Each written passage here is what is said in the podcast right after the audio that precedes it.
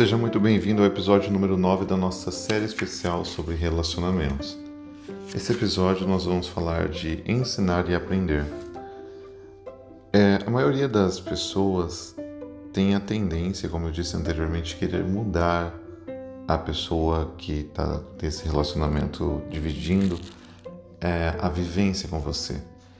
Mas por que não a gente ensinar a pessoa a lidar com os nossos defeitos e aprender como lidar com o defeito do outro. É, como diz a música, não precisa mudar. Você tem que aceitar a pessoa como você a conheceu, a pessoa é daquela forma. Você não tem que mudar, muito menos pedir que ela mude por você. Não é o, o a saída. A pessoa pode até é, fingir que mudou, pode até se adaptar a algumas situações, mas ela sempre vai cair naquele mesmo padrão.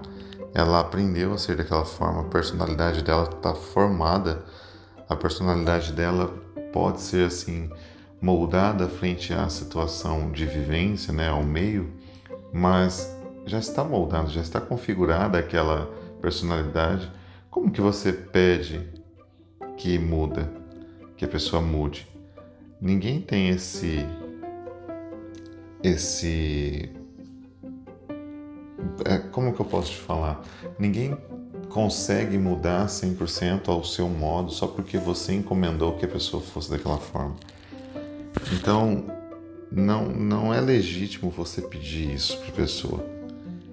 Então, a saída, nesse caso, é você, sim, ensinar a pessoa a lidar com suas dificuldades, seus problemas, a sua personalidade, se esse for o problema aí em questão, e você tem que mostrar para a pessoa é, que você tem dificuldade de lidar com a personalidade dela e que você gostaria que ela te ensinasse a aprender um pouco mais de como lidar com isso.